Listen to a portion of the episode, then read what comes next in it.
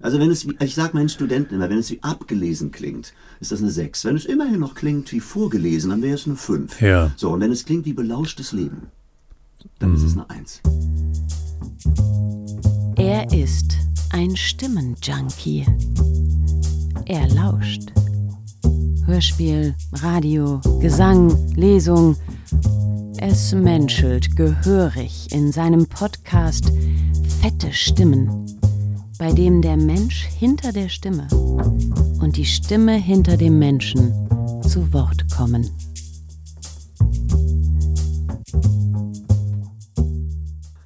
Mein heutiger Gast bei Fette Stimmen ist Arndt Schmöhle. Arndt Schmöhle ist Moderator, Sprecher, Sänger, Coach. Ganz viele Facetten der menschlichen Stimme nutzt er, bedient er und ich freue mich sehr, dass du da bist, Arndt. Ja, ich freue mich auch. Ich dachte schon, du fragst mich nie an. Deswegen bin ich total glücklich, endlich bei dir zu sein. Du, man muss sich, man muss sich die guten Dinge im Leben ja auch so ein bisschen aufsparen, Ach, das weißt du? Und mich. ich meine, tatsächlich ist es ja schwierig mit, also auf jeden Fall mit deinem Terminkalender, als auch mit meinem, da ein, eine Übereinstimmung zu finden, die es möglich macht, dass wir jetzt hier ein Gespräch führen. Umso besser, dass es heute geklappt hat. Ich freue mich.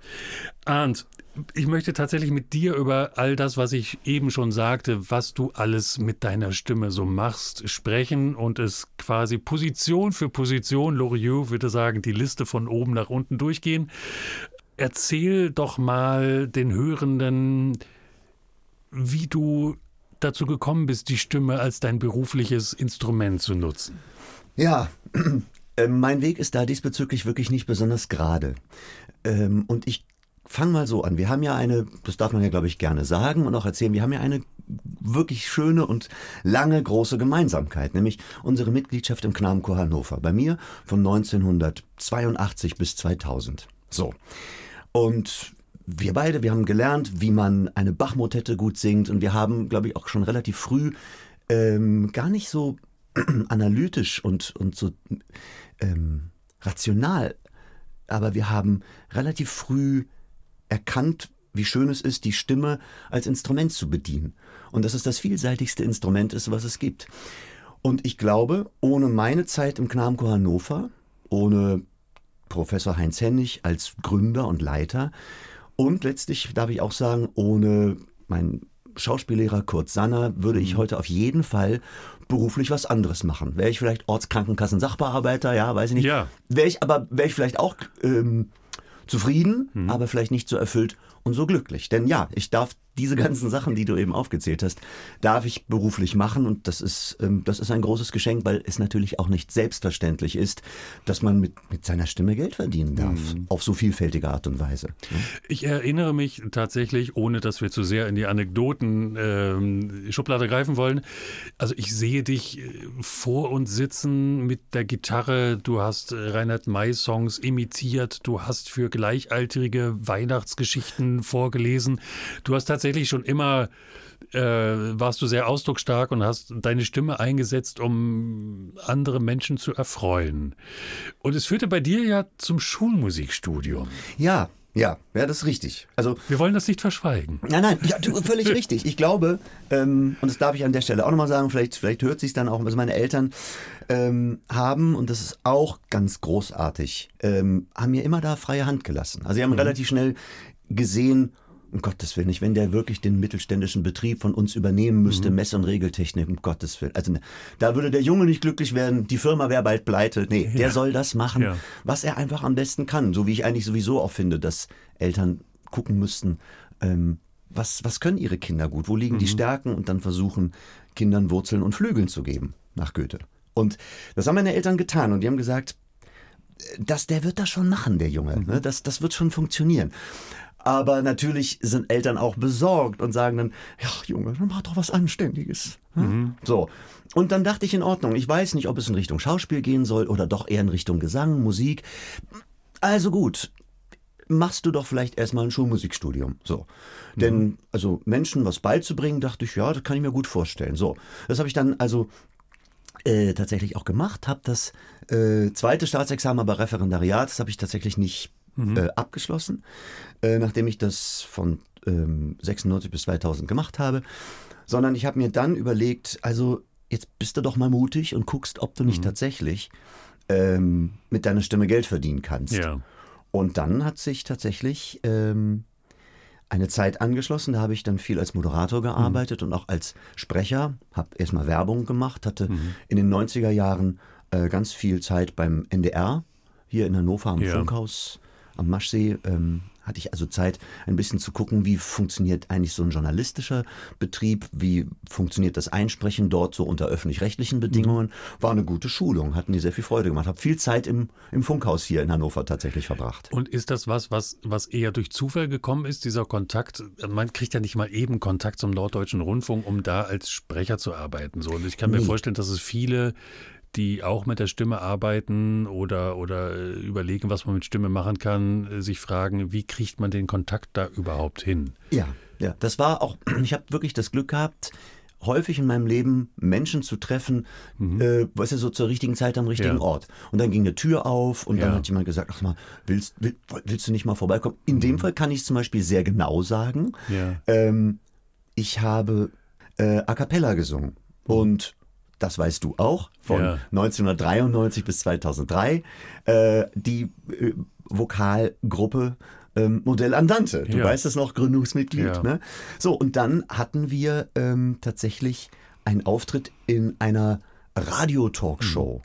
Mhm. Äh, und da äh, ergab sich dann sozusagen darüber äh, unter anderem der Kontakt. Ja. So, das war ganz toll für mich. Ich habe viel gelernt. Also ich erinnere mich noch an, an äh, wirklich Zeit, äh, also historisch bedeutende Tondokumente, äh, wo du für den Norddeutschen Rundfunk, glaube ich, tatsächlich Reportagen gemacht hast. Ähm, ich erinnere mich an eine Reportage über den Shanty-Chor Lohnde. Oh ja.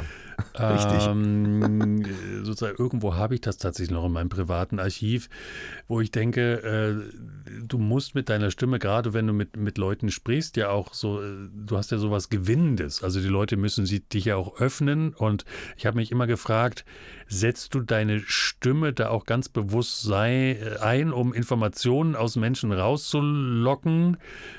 Macht man unbewusst sozusagen, wenn man mit einem älteren Interessensvertreter, der voller Leidenschaft für, für, für ähm, den Shanty-Gesang brennt, ähm, setzt du da als Befragender deine Stimme anders ein, als wenn du jetzt mit dem Mütterchen äh, sprichst, das irgendwie eine bedeutende, äh, bedeutende Rezeptsammlung hat? Die Frage ist interessant. Ich würde sagen, nee. Aber man kann ja sagen, dass man auf jeden Fall aber als Ansprechpartner und Dialogpartner, gerade wenn man ein Interview macht oder eine Frage stellt, ähm, es ist eigentlich eher eine Frage der Empathie. Also ich interessiere mich halt für unglaublich viele Sachen. Ich bin wirklich Ja. offen und ich will das dann auch wissen. Und ich glaube, die Ehrlichkeit merken dann vielleicht auch die Leute. Äh, aber ich setze das, nee, nee, so manipulativ will ich dann doch nicht. Also, dass ich die Stimme wirklich einsetze. So, das tue ich dann, wenn ich als Sprecher in bestimmten Formaten gebucht bin, wo ich weiß, ah, okay, also meine Zielgruppe ist die und die, äh, meine Funktion als Sprecher ist jetzt die und die und deswegen ist meine Ansprechhaltung auf eine bestimmte Art und Weise gefordert. Also weil natürlich klingst du als Nachrichtensprecher anders, als wenn du eine Werbung einsprichst oder Ja. wenn du ein Hörbuch einsprichst ähm, oder für ein Imagefilm für ein mittelständisches Unternehmen äh, ne, jetzt ein bisschen Werbung für die machst. Ja, in der Tat sind diese Punkte Werbung ähm, natürlich, ist ja, könnte schon eine ganze Sendung füllen, ähm, weil ich mich natürlich frage, wie kommt man dann an seine seine Auftraggeber, äh, wenn man Sprecher ist, wie ist man da aktiv? Ich weiß nicht, ob wir hier deine Auftraggeber nennen dürfen, Ja, ähm, Ja, aber ja. ich glaube, du hast sie veröffentlicht, insofern können wir drüber sprechen. Also die Spanne ist ja sehr weit, finde ich jetzt zwischen ähm, einer Geflügelwurst, äh, einer Brauerei, äh, einer Fluggesellschaft und äh, ich kann mich noch entsinnen, es war ein Baumarkt, äh, für die du Ja. äh, deine Stimme gegeben hast. So. Und äh, die erste Frage ist, wie kommt man als sprechender Mensch an solche Aufträge? Und die zweite Frage ist, wie bereitest du dich auf diese Aufträge vor? Kriegst du, also, also ist der Auftrag, du musst maskulin derb klingen oder ist äh, sozusagen, lässt man dir als Sprecher da freie Hand? Und wie bereitest du dich dann auf diese Rollen, so will ich es mal nennen, vor? Mhm. Ja, also schön, danke, dass du sagst, es seien Rollen, ja, weil eigentlich ähm, gibt es ja auch äh, Leute, die würden behaupten, ähm, ja, das ist ja nicht Schauspiel, das ist ja, das ist ja nicht wirklich Kunst, nicht? Das ist ja, äh, oh ja, doch, doch. Also, Tatsächlich, also für mich ist das sehr, sehr große.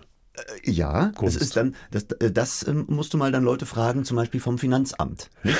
Ja, weil äh, ist die Frage, 7% oder 19% Mehrwertsteuer, mhm. äh, die man sozusagen Aha. aus seiner Rechnung schreibt. Ich persönlich finde es natürlich als eine Form von Schauspiel. Mhm. Auch wenn man nun vielleicht sagen darf, es hat jetzt vielleicht nicht die emotionale Tiefe einer Shakespeare-Figur, ja, mhm. sondern es bleibt ja schon auch etwas äh, gleichbleibend, ja. begeistert. Ne? Ja, jetzt neu, kaufen Sie den. so, ne? Also keine Ahnung, da ist jetzt ja auch jetzt nicht großartig viel emotionale Tiefe drin, aber in der Werbung wird natürlich auch ganz viel, wie du es eben schon auch anklingen ließest. Es wird natürlich mit Stereotypen gearbeitet. Die Frauen sind, denk an die Langnese-Werbung. Langnese-Eiscreme gibt's auch im Kino, ne? lasziv dahingehaucht. Mhm. Männer sind gerne entweder sehr viril, maskulin, ähm, um, und, oder natürlich in, ja, in letzter Konsequenz geht es natürlich auch häufig um, um Begeisterung, weil das, Begeisterung verkauft. Ne? Und das rufst du jetzt ja gerade total spontan ab. Also äh, so, du, du, du machst jetzt spontan, sprichst über Langnese und weißt sofort, wie du deine Stimme jetzt gerade präparierst, um eine lassiv klingende Frau. Das war nun gerade echt mies, aber okay. Ähm, ja. Äh, also dazu bieten die Frage, nochmal, kriegst du tatsächlich diese diese Rollenbeschreibung so vorgeliefert und sagt, äh, du, du musst jetzt äh, den, den Heimwerker äh, verzweifelt ja. am Schraubenregal spielen Na, oder hat, lässt man dir freie Hand? Also es gibt schon äh, rudimentär, aber da gibt es natürlich dann schon für so einen Werbespot äh, auch so, so ein Text, wie man das so aus dem Reklambuch kennt, mhm. aber das passt dann ja natürlich auf eine halbe DIN A4-Seite. Ja. Ähm, und gibt es schon auch Rollen und dann steht da schon auch die emotionale Anmutung. Mhm. Je nachdem, ähm, wie gut tatsächlich auch ähm, die Agentur ist, die es schreibt. Ja. Weil manchmal merkt man tatsächlich auch, es gibt Agenturen, ähm, die machen nicht so viel Hörfunk, die machen mhm. eher Print und die wissen eigentlich nicht, wie man für Hörspiel, für, für Gehörtes ähm, mhm. schreibt. Aber das ist schon schön. Dann, dann steht da meinetwegen schon auch forsch oder männlich oder belustigt oder so. Steht dann manchmal auch daneben. Manchmal steht es da auch nicht. Und dann kann man sich das Ganze natürlich aber auch aus dem Kontext erschließen. Liest man das durch. Und jetzt kommt's, und das wirkt jetzt vielleicht fast etwas desillusionierend. Ähm, so viel Variation gibt es dann letztlich bei Werbung auch häufig genug gar nicht. Ne? Mhm. Weil, überleg mal, also alle Emotionen, die halt eher traurig sind oder ne, wenn man als schauspielerisch mal siehst. Es gibt ja. sechs Basisemotionen. Mhm. Glück, Lust, Angst, Trauer, Ekel, Aggression. So. Und ähm, das sind, so sagt man, was wir so an emotionaler ja, Bandbreite haben, was wir darstellen können, äh, ergibt sich aus diesen sechs. Mhm. So. Und natürlich ganz klar, Ekel, Trauer, Aggression, das will ja keiner hören in der Werbung. Also es bleibt meistens bei Glück und Lust und allen Schattierungen dazwischen. Vielleicht auch noch Überraschungen. Ne? So günstig, der Preis, oh mein Gott. Ja, so. Mhm. und wie kommen die Menschen an dich oder auf dich? Also wie, wie kriegst du denn diese unterschiedlichen Aufträge? Weil, weil, also ich kann mir vorstellen, SchauspielerInnen werden häufig gebucht, weil sie eine bestimmte Rolle gut spielen können mhm. oder ein bestimmtes Bild abgeben. Ich finde die, die Spannweite deiner Auftraggeber oder deiner Aufträge, die Rollen, die du spielst, sind so vielfältig. Ja, äh, du, du wirst nicht auf ein, ein Genre festgelegt oder nee, so. Da habe ich auch wirklich Glück und es freut mhm. mich auch, dass ich an wirklich an einem Tag bei den, weiß ich nicht, drei Fragezeichen einen schmierigen, rückgratlosen mhm. Schergen geben darf. Äh, dann ähm, eine Woche später äh, in einem Synchronatelier ähm, eine ganz andere Rolle mhm. wieder spielen darf. Ähm, oder keine Ahnung, eben wie gesagt auch ähm, für, für jetzt kürzlich ähm, hat sehr viel Spaß gemacht für eine Netflix-Doku äh, ein Voice-Over sprechen ja. darf. Also du das macht Freude. mir vor. Du greifst die Themen vor. Oh, das tut mir leid, das ähm, wollte ich natürlich nicht. Nein, aber es ist ein schönes, ein schönes Dropping tatsächlich. Also du fragtest das ja, um die Frage tatsächlich ja. zu beantworten. Äh, du, ähm, das Beste ist, dass man in den Notizbüchern oder den Kontaktadressenspeichern von ganz vielen Tonstudiobesitzern, Disponenten, Besetzern drin ist. Mhm. So. Und die sich dann an einen erinnern. Ja. Und natürlich muss man auch klar sagen, ich habe das mit großer Spannung und Freude ge gehört, was, was Benjamin Bruns in einem deiner ja. letzten ähm, Folgen sagte. Also er sagte ja, das Geschäft ist wirklich hart. Das würde ich hier aussagen. Mhm. Also wie immer, ne, Gaußsche Normalverteilungskurve, es gibt ja von allem 15% Grandioses, 15% echt Crap und mhm. ganz viel Mittelmaß. Äh, für jeden ist irgendwie was dabei, letztlich, glaube ich. Jeder findet dann irgendwo auch seine Auftraggeber und seine, seine Rollen, äh, die er dann sprechen kann oder Aufträge. Ähm, aber es gibt halt auch viel. Es gibt viele mhm. Sprecher und es ist ein höchst, sagen wir mal, kompetitives Umfeld. Ne? Mhm. Also man muss wirklich, es ist großer Wettbewerb da. Ja, die, die äh, zeitliche Einteilung stelle ich mir auch schwierig vor, wenn man so als Freischaffender tätig ist. Äh, ist denn ganz klar vorher definiert, wie viel Zeit jetzt zum Beispiel äh, das Sprechen eines Computerspielcharakters beispielsweise ist? Ist das ganz klar definiert? Wir haben zwei Tage Zeit und dann muss das Ding fertig sein? Mhm. Also, wo du das gerade, wo du, wo du das Thema Zeit ansprichst. Mhm. Beim Computerspiel, ja, äh, das geht sehr fix durch. Aber noch krasser ist es tatsächlich beim Synchron. Mhm. Also, wenn ich überlege, ohne ihn je selbst getroffen zu haben, Arnold Marquis, ja, die Stimme von John Wayne, wirklich mhm. in den 70er, 80er Jahren, ja, wo noch in Synchronateliers geraucht werden durfte. Ähm, ja, auf analogen Bandmaschinen aufgenommen wurde. Yeah. Und da hat man so gesagt, ja, 80 Takes am Tag, ne, mhm. das sollte man schon schaffen. Heute äh, ist es so, dass man zwischen 35 und 40 Takes in der Stunde schaffen müsste. Jetzt, jetzt können ja. wir uns mal überlegen, Stunde hat 60 Minuten, also es bedeutet nicht zwei Minuten ja, pro Take. Die sind natürlich auch mal nicht nur länger, aber auch mal kürzer. Mhm. Aber ähm, es ist Fließband mhm. und man muss eine extremst schnelle Auffassungsgabe haben, ähm, sehr fix in der Umsetzung sein und auch schon auch erahnen äh, und, und wissen, was wohl gefordert ist. Da ist nicht die Zeit, großartig so auszuprobieren, rumzudoktern, was man mhm. sich ja vielleicht auch überlegt so oder erhofft, ne, als angehender Synchronsprecher fragt man sich, ist das so vielleicht so wie beim Theater, dann treffen sich alle Synchronsprecher vorher und das, man macht vorher irgendwie eine Leseprobe bei Tee und Gebäck. Nee, ja. nee, nee. Also man kommt hin und man kriegt dann vielleicht, wenn man Glück hat, kriegt man gesagt, äh, so, also pass auf, heute haben wir dich für zwei Stunden gebucht. Da mhm. hast du hier eine kleine Nebenrolle in der Serie und dann nochmal so ein bisschen Zeichentrick und nochmal Menge Masse. Ah ja, gut in Ordnung. Weißt du, kommst hin und sagst, wer bin ich? Heute erfährst, und wenn ja, wie viele in wie viel Produktion. Du erfährst erst vor Ort, also, was heute anfällt quasi? Ist du mir wirst, auch schon, du wirst auf Menge gebucht quasi. Ist mir auch schon so gegangen. Aber ja. also meistens kriegst du es dann einen Tag, zwei Tage vorher, dann sagen ja. die schon auch, ja, ich, du, ich habe dich da äh, besetzt. Ich glaube, das könnte gut passen. Also ne, man, man manchmal ja. weiß man es erst am Tag wirklich selber wirklich. Äh, oder du kriegst es vorher gesagt. Also tatsächlich habe ich da auch die komplett falsche Vorstellung bisher gehabt. Also lass uns beim Thema Synchron bleiben, mhm. weil ich, weil ich da äh, voller Respekt drauf gucke. Ich hatte immer so das Bild, äh, du wirst gefragt, also jetzt Beispiel John Wayne, dem du ja auch mal äh, die Stimme ähm, schenken durftest, will ich mal sagen. Tatsächlich, aber wobei ich sagen muss, ganz spannend, ja. waren Filme von 1932, wo der John ah. Wayne noch ganz, ganz jung war ja. und die waren nie auf Deutsch erschienen. Ach guck, okay. Und äh, da gab es ein Casting und haben sie ja. gesagt, ja, das könnte doch ganz gut passen. Mhm. Um ehrlich zu sein, es waren jetzt, glaube ich, auch nicht die besten Filme von John Wayne. Aber äh, war sehr lustig. Gut. Ich kann es in meiner Referenzliste verwenden. Absolut. Mein Bild war, äh, du wirst gebucht für, für eine Schauspielerrolle, die äh, deutsch gesprochen werden muss. Und man kriegt zwei Tage vorher den Film zugeschickt ja, schön, und kann ne? sich so, so, so reinleben, damit man auch weiß, wie jetzt mhm. beispielsweise Brad Pitt gerade in der Szene empfindet ja. und kann sich so darauf vorbereiten. Das ist nicht so, nein. nehme ich gerade zur Kenntnis. Nein, nein, um ah, das ja. mal komplett ja, bitte. Nein, ja. nee, überhaupt nicht. Ähm, und manchmal wäre es ja aber auch schön, oder? Wenn man so denkt, ach, ich würde mir den Film ja gerne mal ansehen, ne? mhm. dass man so mal weiß, aha, das ist also meine Figur, meine Rolle. Ach, spannend, was macht die dann für eine Entwicklung äh, so mhm. durch den Film? Äh, was macht die so dadurch? Mhm.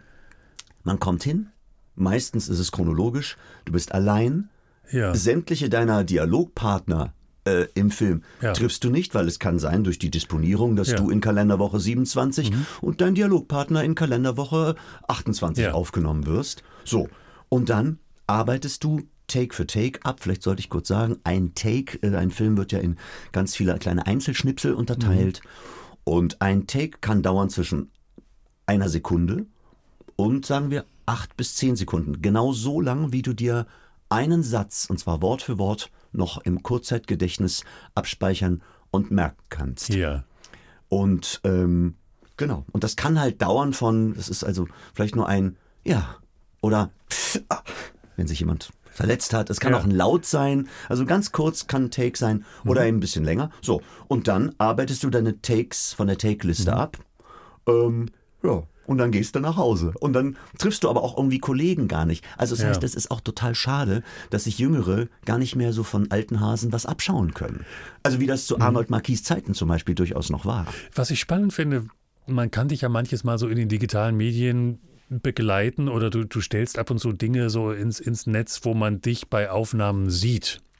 Und gerade beim Synchronsprechen, auf, auf Hörbuch komme ich äh, noch, beim Synchronsprechen ist es ganz interessant, irgendwie dein Gesicht auch zu sehen, weil du natürlich versuchst, in dem kurzen Moment, wo du eben das verzweifelte Seufzen oder den Aufschrei oder den Verletzungsschmerz ins Deutsche sprichst, schon auch, also die Mimik macht da mit. Unbedingt. Es Das ist schon Emotion. Ja, ja, ja, unbedingt. Und das ist auch richtig, dass du das sagst. Und vielleicht können wir an der Stelle ja auch mal zum wiederholten Mal, ich sage es immer wieder gerne, klar machen, dass die Berufsbezeichnung Synchronsprecher wirklich eine irreführende ist.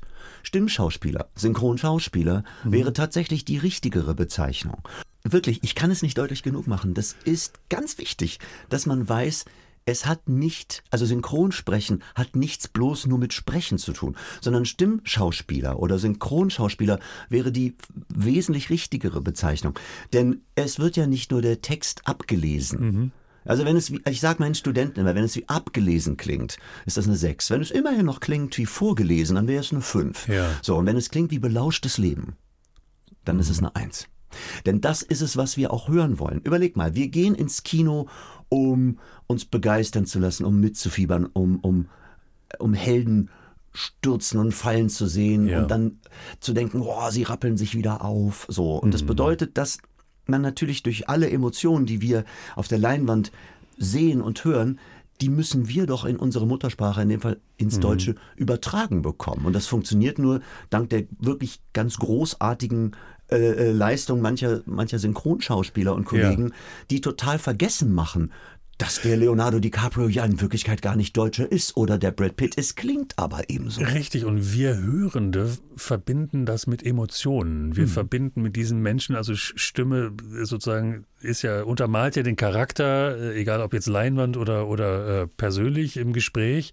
Was mich immer stört, wenn dann ein liebgewonnener Schauspieler oder Schauspielerin plötzlich die deutsche Stimme wechselt, Ja. weil äh, Synchronsprecher tot äh, vertraglich äh, nicht mehr so. Das, das äh, finde ich immer ganz, ganz furchtbar. Ja, verstehe ich Man auch. hat diesen Menschen so lieb gewonnen Ja. mit seiner Stimme und plötzlich ist da ganz was anderes drauf. Ja, und das zeigt aber auch, wie sehr wir uns tatsächlich über die, ja, über so eine Stimme auch irgendwie definieren, identifizieren, wenn wir dann im, im Kino sitzen. hä? Ja, Absolut. Oder, oder wenn wir Ja.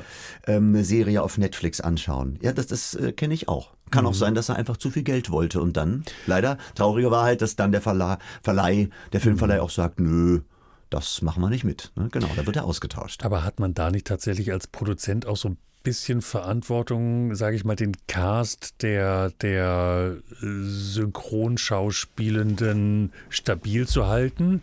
Also hagelt es nicht tonnenweise Beschwerdepost, wenn plötzlich die Stimme ausgetauscht wird? Äh, ich glaube, ja, das tut es, aber ich kann mich an einen Neujahrsempfang äh, erinnern, oder das war eine Weihnachtsfeier mit jemandem von der Konstantin-Film, der neben mir saß. Ja. Mhm. Sehr spannend und ich habe ihm genau dieselbe Frage gestellt. Ich habe gesagt, ja, sag mal, wenn ihr dann so einfach mal so eine Stimme austauscht äh, oder, oder so, hagelt das nicht äh, wir Aufschreie und, und finden das für alle Leute nicht ganz schlimm? Und er so, ja, stimmt, aber ist uns egal. Weil jetzt mal ganz ehrlich. Wirtschaftlich wir, nicht relevant. Genau. Ne? Mhm. Sind wir schon mal vor Wut schäumend und mit großem Aufschrei unter Protest, haben wir das Kino verlassen? Ne, nur weil plötzlich äh, ein Schauspieler jetzt eine andere Stimme hatte? Nee. Mhm. Ne, man ist trotzdem sitzen geblieben und hat gesagt, ach, das ist aber schade. Aber ja, ist halt so. Ne? Tatsächlich könnte das im Jugendbereich ja vielleicht irgendwann mal funktionieren. Also ich schlage jetzt den, den Bogen zum Thema Hörspiel. Und ähm, da bin ich als dreifacher Vater auch gerade total wieder im Thema, wieder im Thema, was das Thema drei Fragezeichen beispielsweise angeht. Und wenn du da zumindest bei den drei Protagonisten plötzlich eine Stimme verlierst, aus welchen Gründen auch immer, da könnte ich mir schon vorstellen, dass da eine Massenbewegung in Gang gesetzt wird, weil man sagt, das ist einfach nicht mehr drei Fragezeichen. Ja, das ist aber, glaube ich, auch wirklich was ganz Besonderes und ganz Spezielles und in der Form so, glaube ich, auch wirklich etwas Einzigartiges, weil also natürlich Oliver Rohrbeck, Peter Wawacek und Andreas Fröhlich seit 1978 die ja. Stimmen der drei Fragezeichen sind, dieses Ermittlertrios und die werden ja auch nie älter und sind irgendwie immer so zwischen, weiß man nicht, 15 und 17 Berufsjugendliche, mhm. wohnen in der fiktiven Stadt Rocky Beach in Kalifornien ja. und haben wirklich Generationen äh, von, von Menschen begleitet und wenn es verregnete Sonntagnachmittage gab, hat man halt wenn man als Kind in den 80ern groß geworden ist, ja, dann, dann hat man halt, weil es nur fünf Fernsehsender mit DDR 1 und 2 gab ja. und es gab noch kein Internet und keine Computerspiele, ja, man hat halt gelesen oder sich mit Freunden getroffen oder man hat halt eine, ein Hörspiel angemacht. Mhm. Und deswegen, ich glaube auch, das dürfte schwierig sein, diese drei Stimmen auszutauschen. Ich sage dir aber ein anderes Beispiel. Es ist noch gar nicht so lange her, ein paar Jahre. TKKG ja. ist ja nun auch eine große Marke. Ja, ja vielleicht nicht so groß mhm. wie die drei Fragezeichen. Ja, und ähm, ich weiß nicht 100 pro warum, aber auch da wurde Manu Lubowski, äh, also einer der vier, ist ausgetauscht ja. worden. Okay. Tatsächlich. Ich glaube, es hatte damit zu tun, äh, dass der auch gesagt hm. hat, ach, ich würde, würde ich fände es schön, ein bisschen mehr Geld daran und damit zu verdienen. Ne? Also es kann ja verschiedene Gründe haben, in der Tat. Es kann ja auch gesundheitliche Probleme geben, dass man einfach nicht mehr einsetzbar ist. Man weiß es tatsächlich nicht. Drei Fragezeichen ist natürlich dass da Stimmen Generationen begleiten können. Und ähm, wir hatten jetzt gerade so einen verregneten Sonntag und ich, ich saß eben mit, mit äh, einem meiner Söhne auf dem Sofa und wir machen dann tatsächlich immer so, welche Folge wollen wir denn heute? Ach, also wir schön. gehen dann die chronologisch vor. Ja. Und es es ist ja wirklich ein Zeitdokument. Und also tatsächlich war das eine Folge. Ich, ich, musste richtig auflachen, weil irgendwann so, oh, wir bekommen ein Fax. ja, oder oder du hörtest, du hörtest so ein Modem piepen. Ja. So. Und wir können doch mal in, im Internet schauen. So, war, war so, so, so, eine, so eine Sprechstimme. Dachte, ja, also äh, wirklich, wenn das 72 oder 74 losging mit, mit drei Fragezeichen. 78. Oder 78 was da sozusagen auch sozusagen an, an gesellschaftsrelevanten Themen Einfluss hält ja, in so, so eine Hörspielproduktion. Ich, ich kann jetzt noch mal ein paar Jahre, ja. ich weiß nicht, welche Folge das war, ich gehe noch mal ein paar Jahre mhm. zurück, auch ein Originalzitat. Äh, okay, Justus, wir müssen die Telefonlawine ähm, ja. ne? so, wo man so denkt, ja. Aber damit sind wir groß geworden mit Telefonkette irgendwie, ne? Morgen genau. Unterrichtsausfall. Wie geht man vor? Äh, man äh, macht die Telefonkette. Äh, der, der, der eine ruft den nächsten nächsten an, der ja. wiederum den nächsten. Genau, also da, du hast völlig recht. Daran merkt man natürlich auch, Mensch, wie, wie viel Zeit mhm. vergangen ist. Und klar, also heute schickst du eine Rundmail, ne? Ja, so. in der Tat. Nun bist du ja ich, äh, du siehst, ich mag die drei Fragezeichen eben selber auch sehr gerne. Du bist du ja selber ähm, auch Teil bei einigen Folgenproduktionen gewesen. Wenn ich mich richtig entsinne, äh, bei der Nummer 117 der finstere Rivale. Ja. Genau. Und ähm, es gab mindestens noch eine weitere. 143 war es. An die kann ich mich jetzt zum Beispiel nicht er mehr erinnern, aber ich weiß natürlich noch sehr gut, also es war für mich wirklich auch was ganz Großes, weil. Irgendwas mit Hölle war es, glaube ich. Äh, okay. Pokerhölle, das kann Pokerhölle. Sein. Aber da waren es, genau, ich, genau, ich erinnere mich, äh, eine, das ist eine ganz kleine äh, Rolle, ja. glaube ich, nur gewesen. Aber, Aber, wie kommt man in so eine Produktion? Ja. Alter, das ist, also für ja. mich klingt das wie ein, wie ein Adelstitel. Ja. So, ich ja, du, bin Teil einer drei Fragezeichen Folge. Ja, glaubt man. Und liebe Leute da draußen, hört euch diese Folge an nochmal. 117. ja, ja, du, wie kommst du zu so einer Rolle? Glaub mal, wie aufgeregt ich war, als ich auf dem Anrufbeantworter, das war 2004, die Stimme äh, hörte einer, einer sehr, sehr äh, ja, äh, ganz, ganz netten, freundlichen Dame, die dann sagte, Hallo Herr Schmöhle, ich habe von Ihnen gehört und es wäre schön, ich hätte Sie da vielleicht mal disponieren wollen für eine Folge der drei Fragezeichen, die 117. Heike Dine Körting. Dieser Name, der wird jedem etwas sagen, ja. der das Hörspiellabel Europa kennt. Mhm. Ähm, und das war natürlich ein Ritterschlag. Ich habe mich so gefreut, Teil einer Produktion zu sein, die mich natürlich durch meine Kindheit und durch meine Jugend mhm. äh, äh, begleitet hat. Ja. Insofern fand ich das ganz großartig, da mitmachen zu dürfen. Unter anderem war ich ähm, im Dialog mit Andreas von der Meden, der ist mittlerweile schon gestorben.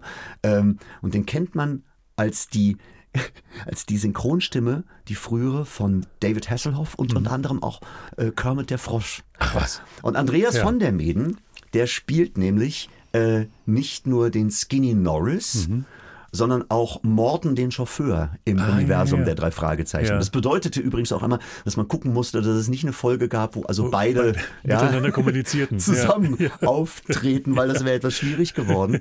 Sie ähm, stehen im Halteverbot. genau. okay, ich fahre den Wagen weg. Ja, also alle, alle glaube ich, 25 Folgen oder so kommt dann ja so der Erzrivale, der Erzfeind, Erzfeind von Justus Jonas tritt auf äh, nämlich Skinny Norris. Und ja. in dieser Folge war ich sein rückgratloser, schmieriger Hilfsscherge Mike Watson. Mhm. Und der sollte natürlich auch dementsprechend klingen und auch, der war auch so angelegt. Ja, ja Skinny, den haben wir es gezeigt. also, ja, da, sollte, da durfte man dem Affen auch schon Zucker geben. Es ist ja. ja das darf man ja auch nicht vergessen, es ist ja nun, es sind ja nicht Charaktere von Shakespeare-Tiefe auch, ne, sondern ja. es ist ja auch eine Jugendkriminalhörspielserie. Ne? Mhm. So.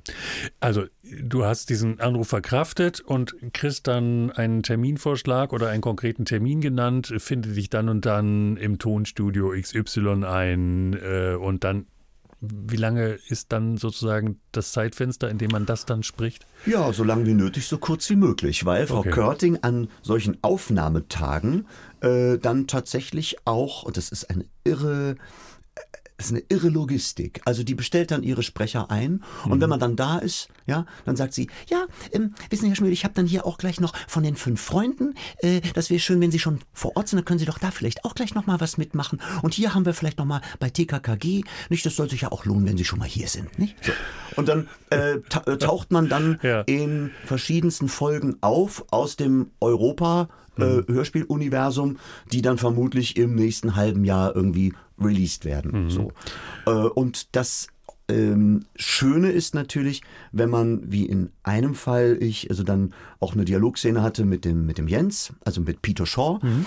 ähm, weil es macht natürlich wesentlich mehr Spaß, in einem Hörspiel auch wirklich ähm, einen Dialog zu haben, ja. einen Anspielpartner, ja. weil man schmeißt einen Ball hin, man, der, man bekommt was zurück, man, das, das gewinnt dann dadurch ja auch an Energie. Mhm. Äh, aber es ist auch möglich, dass, das wird auch so gemacht, dass Szenen geixt werden. Also das ist ein Fachbereich aus dem Synchron. Ja. Das bedeutet, man hat einen Dialog, aber jeder wird getrennt vom anderen aufgenommen. Mhm. Und das ist natürlich beim Hörspiel mitunter auch so, weil mhm. man ja nicht damit rechnen darf, dass alle zum gleichen Zeitpunkt können mhm und sich dann einfinden. Und dann muss man auf ja, Sachen reagieren, die aber noch gar nicht aufgenommen worden sind. Ne? Würden Oder, wir das hören? Wenn, den ja, Unterschied?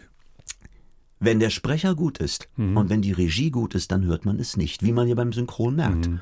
Ja? ja? Die ganzen Dialoge, die du da hörst, die Menschen, die SynchronschauspielerInnen, äh, die haben sich nie gesehen. Ja. Und trotzdem klingt es so, als stünden sie ja, im selben Raum richtig. und würden miteinander reden. Und das ist, ähm, Genau, und das ist beim Hörspiel auch möglich. Aber mhm. da muss die Regie auch sehr gut wissen, was sie will. Verrat uns doch mal, wie wird sowas entlohnt? Wird man da quasi nach Aufzeichnungsminute bezahlt? Also, ja. wie, wie, also wenn jetzt so eine äh, Frau Körting dann sagt, äh, ach, wo Sie schon mal da sind, äh, machen Sie doch noch ein bisschen TKKG. Ja. Ähm, das heißt, du guckst auf die Uhr und sagst, ich war jetzt zwei Stunden bei euch, das kostet so und so viel? Ja, naja, sagen wir mal so, wenn man natürlich... Ähm, wenn man Jens Wawacek, Oliver Rohrbeck, Andreas Fröhlich heißt, so, da wird man über andere Sätze, Tagessätze ähm, und Entlohnungen sprechen.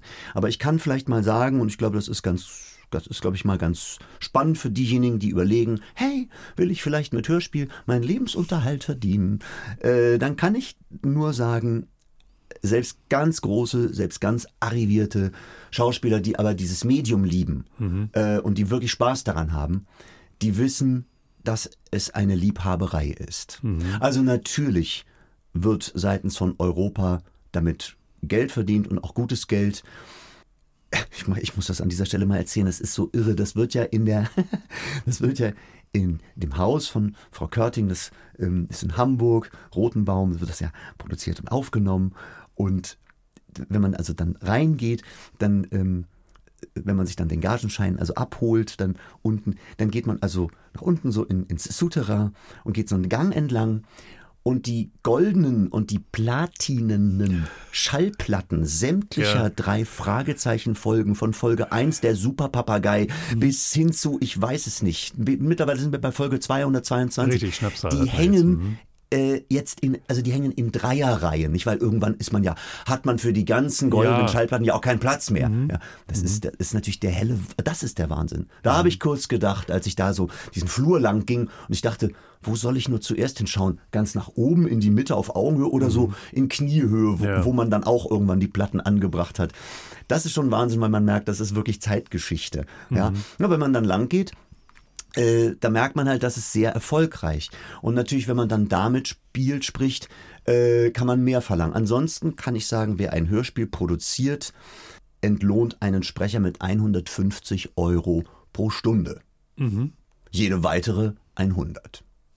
Das bedeutet, vielleicht habe ich jetzt an dieser Stelle auch ein bisschen desillusioniert, aber es ist nicht so, dass man damit überaus reich werden könnte. Aber deswegen sprechen wir hier drüber, ja, weil ich äh, klar. einfach diese, diese Vielfältigkeit äh, des Stimmeinsatzes und äh, was kann man mit Stimme machen, einfach aufzeigen will. Und insofern ja. reden wir hier über Fakten. Also man kann vielleicht auch Folgendes sagen, das kennen vielleicht auch Menschen, die in einem anderen Bereich arbeiten.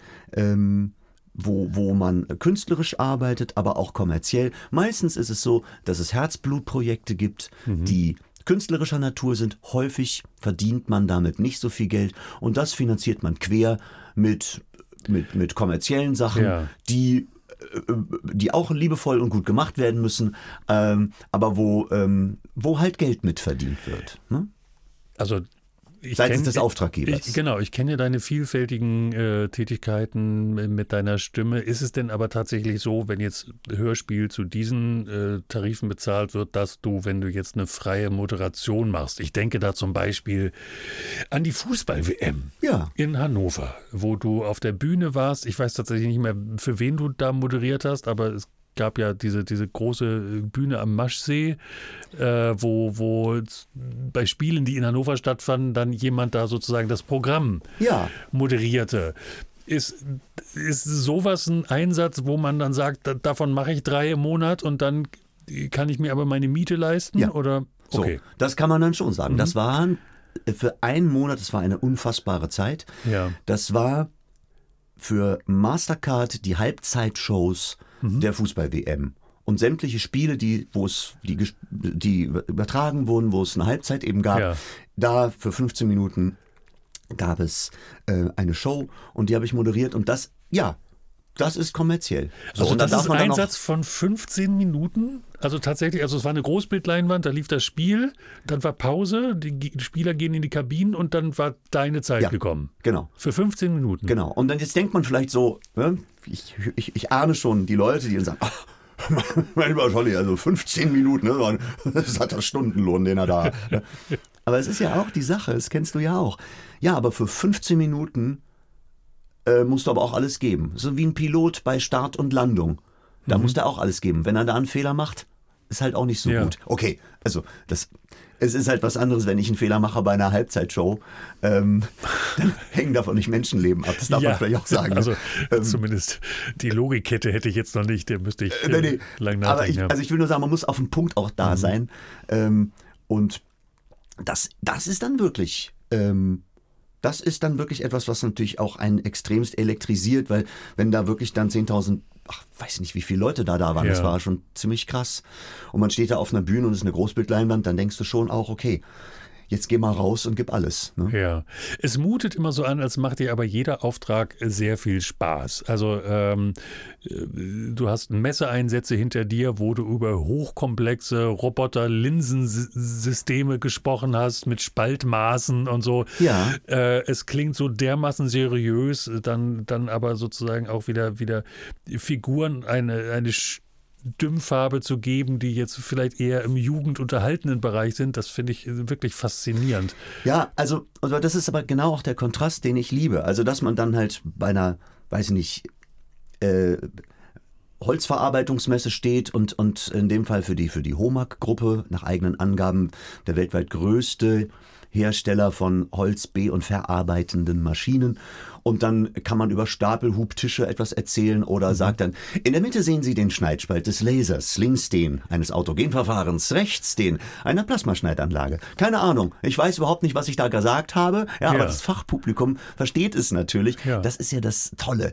Ähm, man muss ja gar nicht äh, wirklich schlau sein, es muss nur so klingen. Ne? Ja, und du, du, du holst die ab und die fühlen sich angesprochen. Ja, so. Und Ansprechhaltung da, nennt das machst das, du mit ne? deiner Stimme.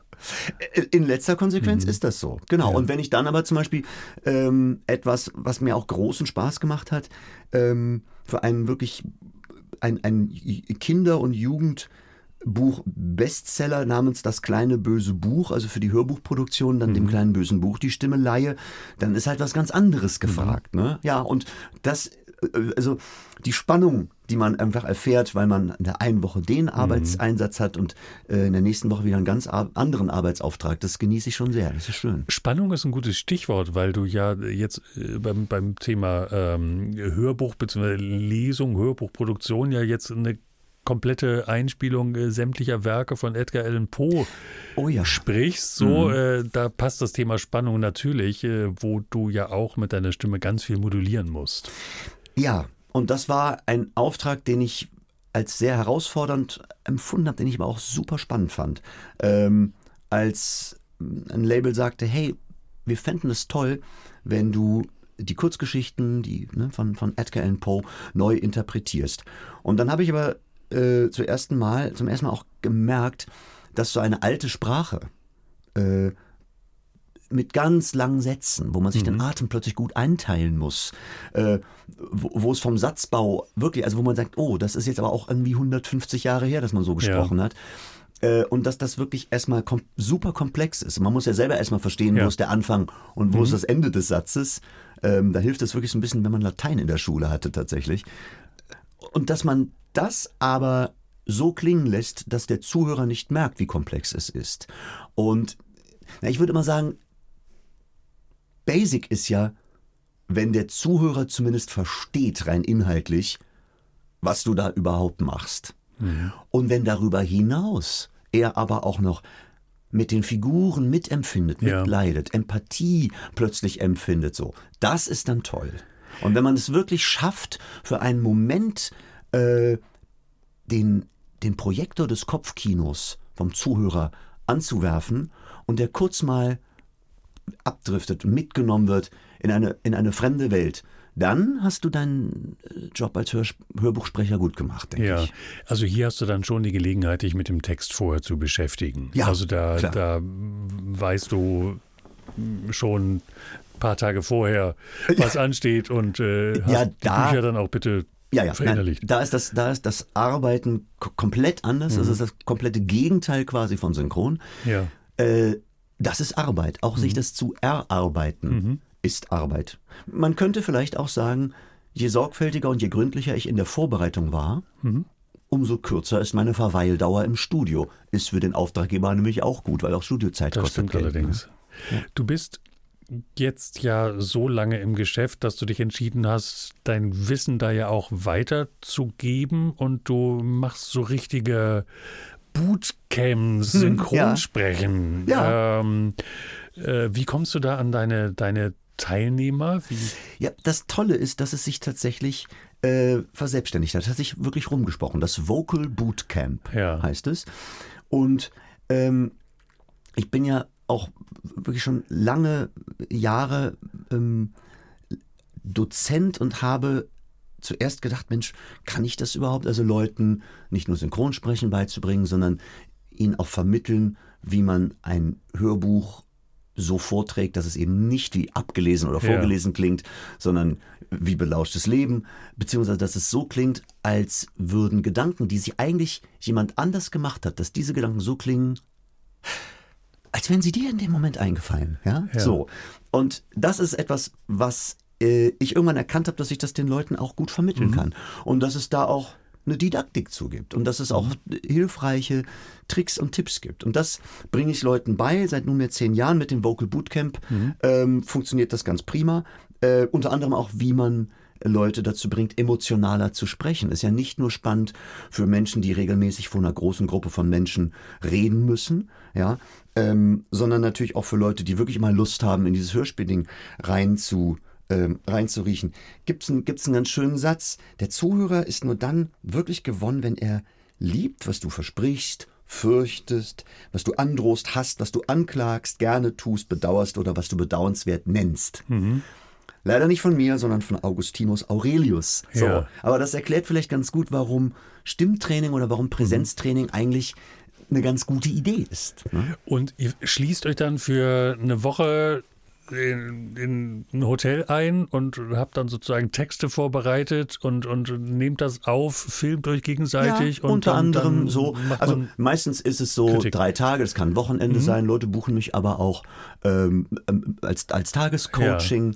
Ja. Ähm, genau, das passiert alles. Mhm. Und ähm, das ist wirklich schön. Es ist schön zu sehen, wie dann Leute auch Erfolge plötzlich haben oder Dinge können, von denen sie äh, vorher dachten, oh, das kann ich überhaupt nicht oder traue ich mir nie zu.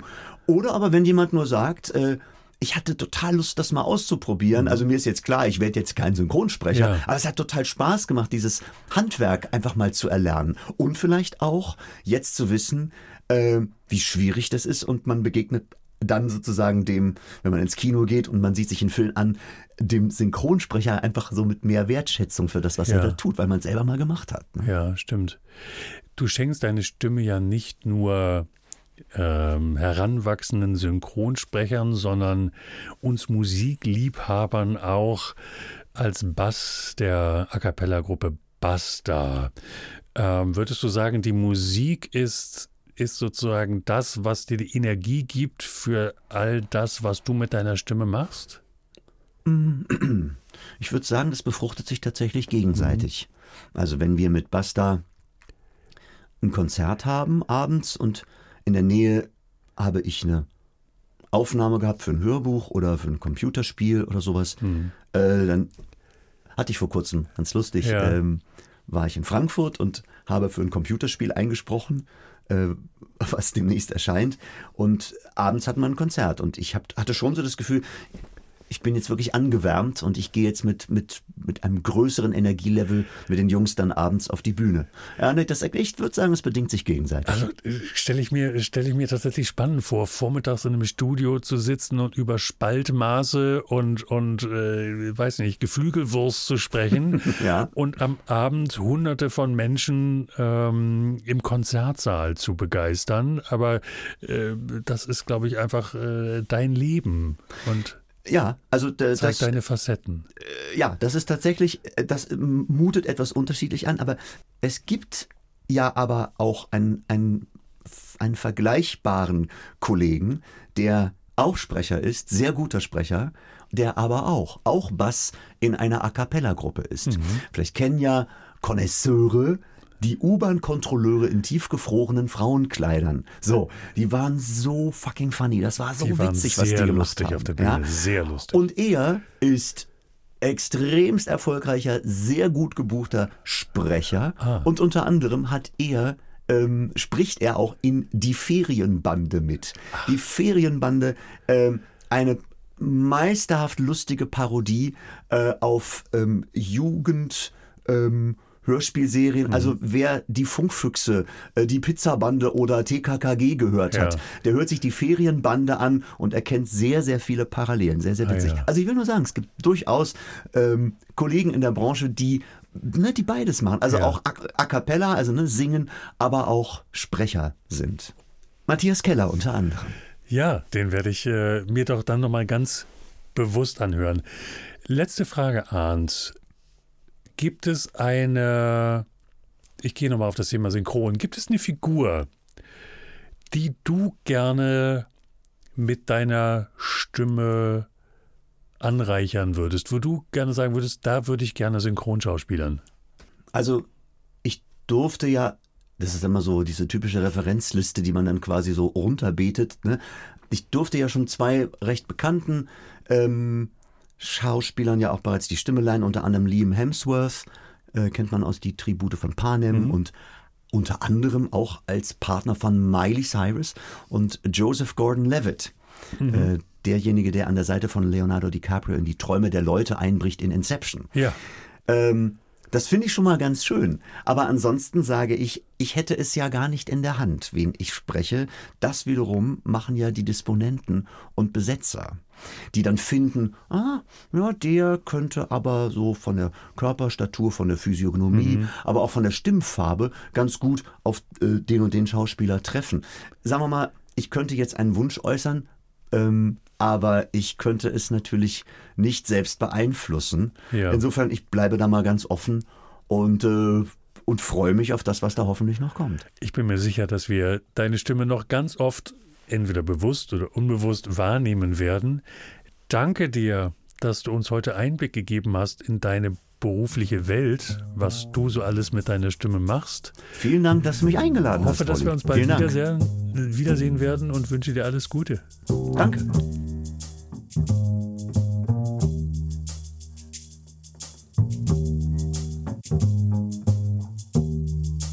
Das war Fette Stimmen. Wenn euch diese Folge gefallen hat, dann lasst gerne eine freundliche Bewertung da und gebt dem Podcast eure Stimme, indem ihr ihn weiterempfehlt. Fette Stimmen gibt es übrigens auch bei Instagram und Facebook. Alles verlinkt in den Show Notes. Bis zum nächsten Mal bei Fette Stimmen.